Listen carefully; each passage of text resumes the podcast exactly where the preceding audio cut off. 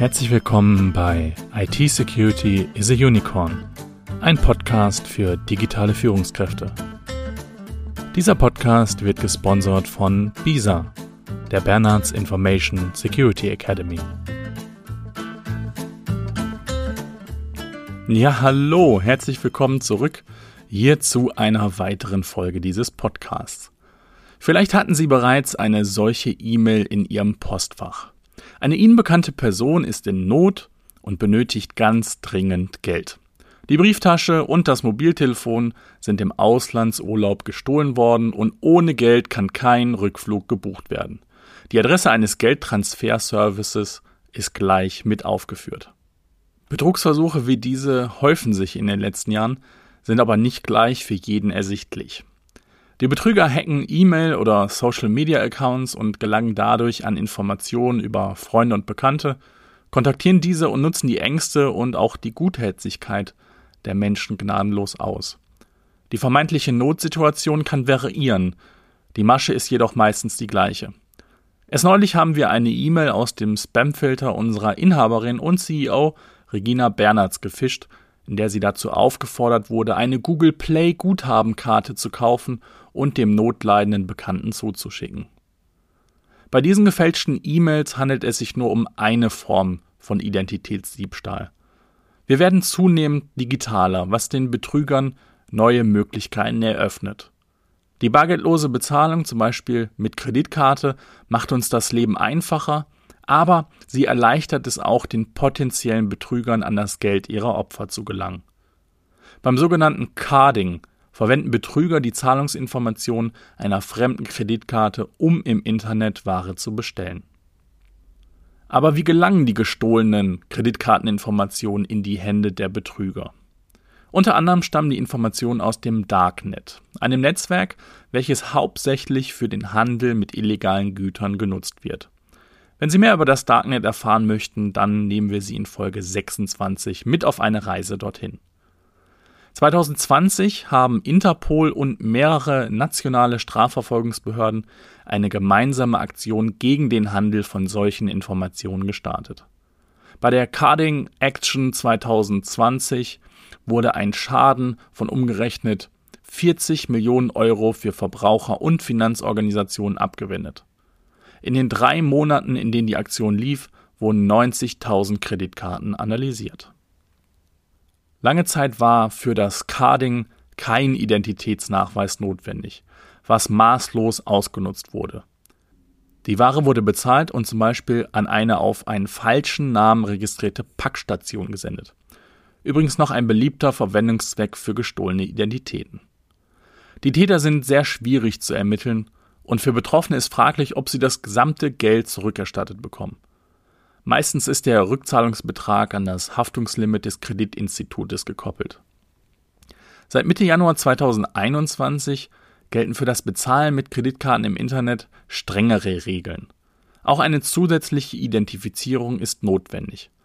Damit sollte das Ausmaß, in dem Carding stattfindet, enorm eingeschränkt werden damit sie sich und ihr Geld in Zukunft schützen können und wissen, was sie tun sollten, wenn sie Opfer von Identitätsdiebstahl werden, haben wir sieben Tipps für sie vorbereitet.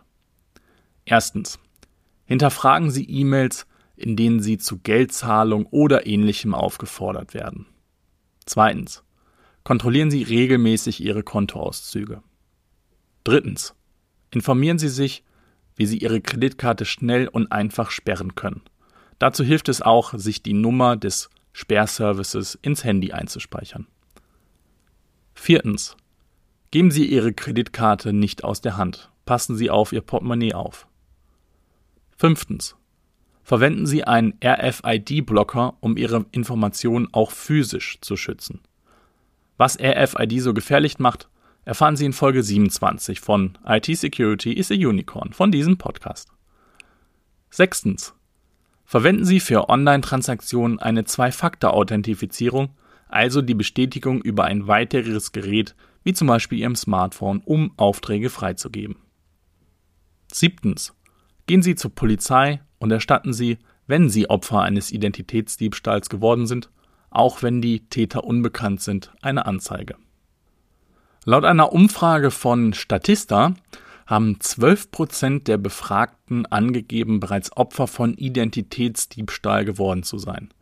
30 Prozent kennen jemanden, der Opfer geworden ist. Insgesamt 10 Prozent aller Opfer ist ein langfristiger finanzieller Schaden entstanden.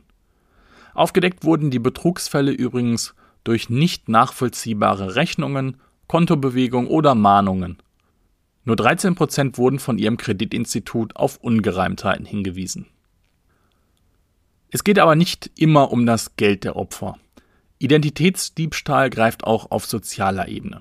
Stellen Sie sich eine attraktive junge Frau vor. Sie ist Absolventin einer Elite-Universität, arbeitet als Spezialistin für Cybersicherheit bei der US Navy und hat über 300 Freunde bei Facebook, darunter hochrangige Soldaten, Journalisten und Kollegen aus der IT-Security-Branche. Mit diesen tauscht sie Informationen aus, bekommt Event- und Konferenzeinladungen sowie Jobangebote. Doch das Problem ist, Robin Sage gibt es nicht. Sie ist das Experiment von Thomas Ryan, dem Mitbegründer von Provide Security, einem US-amerikanischen IT-Security-Unternehmen. In seiner achtseitigen Novelle mit dem Originaltitel How to Get in Bed with Robin Sage beschreibt er, wie er Robin Sage erschaffen hat, wie er Kontakte und Unternehmen von seinem fiktiven Charakter überzeugte und Vertrauen aufbaute. Sein Ziel war es, der Welt zu beweisen, dass auch Sicherheitsexperten und Personen mit hoher Integrität anfällig für Social Engineering sein können. Robin Sage war rein fiktiv. In der Realität erschaffen Betrüger jedoch Identitäten aus echten Bildern und Informationen, um ihre Glaubwürdigkeit zu erhöhen. Übrigens, über Social Engineering können Sie auch etwas in Folge 5 unseres Podcasts erfahren. In Deutschland ist Identitätsdiebstahl übrigens nicht eindeutig strafrechtlich geregelt. Für Identitätsdiebstahl besteht noch kein eigener Tatbestand.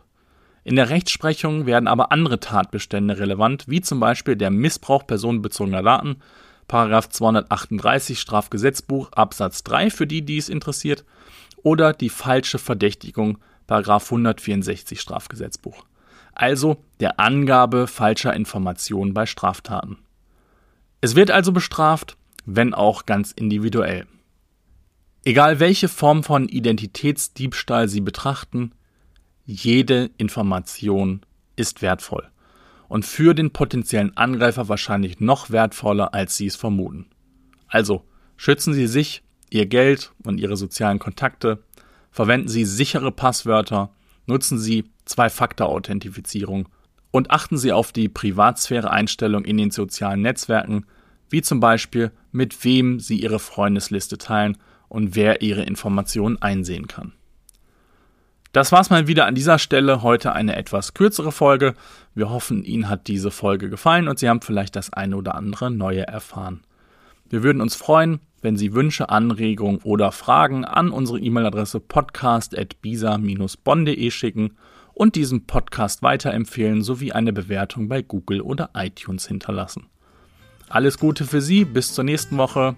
Ihr Sebastian Halle von Bisa.